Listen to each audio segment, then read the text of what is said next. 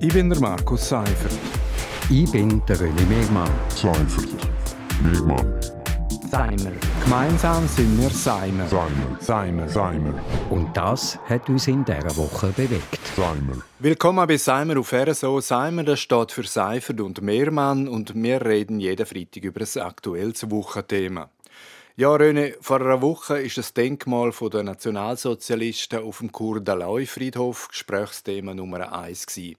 Aufdeckt hat die zweifelhafte Herkunft von dem Denkmal für gefallene deutsche Soldaten aus dem Ersten Weltkrieg Kurer-Journalistin Stefanie Hablützel und ich muss zugeben, ich bin auch schon auf dem Daloi-Friedhof und wahrscheinlich auch an dem hässlichen Stein vorbeigelaufen, aber gewusst habe ich von nichts. Und wahrscheinlich bin ich nicht der Einzige. Nein, du bist sicher nicht der Einzige. Ich bin auch schon dort. Ich bin, mag mich sogar erinnern, dass ich mal den Stein angeschaut habe, aber so der, der Zusammenhang gar nicht hergestellt. Also man hat, man hat da irgendwie äh, ein paar Namen gesehen, man hat den Reichsadler gesehen und äh, ja, aber, aber irgendwie so einen Zusammenhang zu den Nazis habe ich auch nicht gemacht. Jetzt muss man ja klarstellen, es ist nicht ein Nazi-Grab. Also, es ist ein Gedenkstein für Deutsche aus dem Ersten Weltkrieg, aber die sind dann von den deutschen Nazis für den nationalsozialistischen Totenkult instrumentalisiert worden. Das allein schon appetitlich, aber bedenklich ist auch, dass man in der Schweiz die Nazi-Sympathisanten gewähren hat. Also nicht nur in Chur, auch in Davos hat es ein Nazi-Nest gegeben, allen voran der Landesgruppenleiter der NSDAP Schweiz, der Wilhelm Gustloff.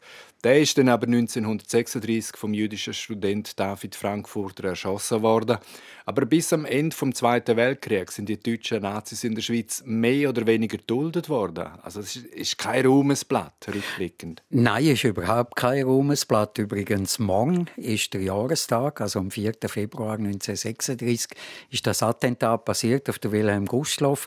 Und ja, die sind irgendwie wie geduldet gesehen. Also Gustloff als Landes äh, Gruppenleiter für die Schweiz. Hat auch einen Stützpunkt in Zuz hat es auch einen Stützpunkt gegeben, eben Davos in Glarus habe ich, habe ich auch herausgefunden. Also die sind relativ breit aufgestellt gesehen, äh, 5000 Mitglieder von 100.000 Deutschen, die damals in der Schweiz gelebt haben.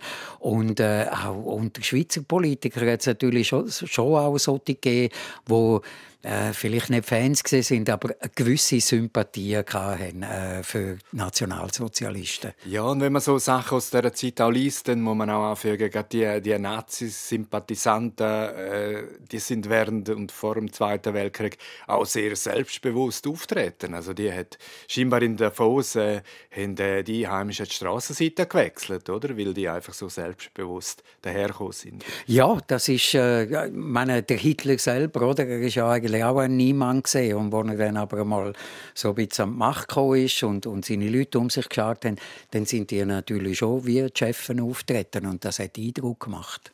Bei all diesen Sympathien man muss auch anfügen, dass es mutige Bündner gibt, zum Beispiel der SP-Nationalrat Gaudenz Ganova. Der hat sich schon früher gegen den Nationalsozialismus geäußert. Der hat auch die Ausweisung von deutschen Nazi-Grössen verlangt. Aber viele haben wahrscheinlich einfach die Faust im Sack gemacht. Also eine Minderheit hat wahrscheinlich mit dem Hitler sympathisiert, aber viele wahrscheinlich schon nicht. Nein, ich glaube auch nicht, dass das eine riesige Bewegung gesehen wäre. Aber ja, man hat Fuß im Sack gemacht, man hat das irgendwie akzeptiert. Ich weiß aus, aus äh, Erzählungen von meinem Vater und über seinen Vater und so, wo äh, ja, wo man irgendwie, man hat das nicht so gut gefunden, aber man hat auch nicht laut dagegen sich gewehrt oder ist demonstrieren oder so. Also es ist so so ein bisschen komisches, äh, komisches, ein komischer Umgang gesehen, wie wenn man ein bisschen Angst hat auch. Jetzt haben wir den Stein, jetzt bleibt die Frage, was macht man mit dem hässlichen Nazi-Stein im Herzen von Chur? Also, springen, äh, totschweigen wie in den letzten Jahrzehnten oder kritisch in die Stadtgeschichte einbauen? Was, was schlägst vor? Was soll man machen? also ich finde es eigentlich immer schlecht, ähm, wenn, man, wenn man so Sachen äh, totschweigt oder eben entfernt. Also ich finde, ich find, dass das Gedenken an die Zeit und dass man sich mit der Zeit auch befasst und auch auseinandersetzt und auch schaut, wie, äh, was ist in, in seinem eigenen Umfeld passiert. Ich glaube, das ist noch wichtig. Also ich würde entfernen kommt überhaupt nicht in Frage, finde ich. Äh, vergessen eigentlich auch nicht, wenn sie jetzt schon aufdeckt worden ist äh, äh, durch du, Stefanie, dann, dann, dann muss man jetzt irgendetwas aus dem machen. Also man muss das vielleicht auch in einen Kontext stellen und, und auch erklären, warum steht der da? Was sind denn äh, Nazis mit dem Willen? Was, was ist ihre Bedeutung für sie und was bedeutet der Stein heute? Äh, ich meine, alle Holocaust-Überlebenden, die, die, die meisten sind dann bald einmal gestorben und das, das Gedenken, das geht verloren. Und ich glaube, so, eine, so ein Stein wäre eine Chance, damit man sich eben auch wieder daran erinnert und das Ganze in einen Kontext stellt. Das ist gut. Wir machen einen Schlusspunkt an dieser Stelle. Das ist Seimer Nummer 109. Seimer gibt es jeden Freitag hier auf RSO und auch als Podcast. Ich bin der Markus Seifert. Ich bin der René Megmann. Seifert. Megmann. Seimer. Gemeinsam sind wir Seimer. Seimer. Seimer. Seimer. Und das hat uns in dieser Woche bewegt. Seimer.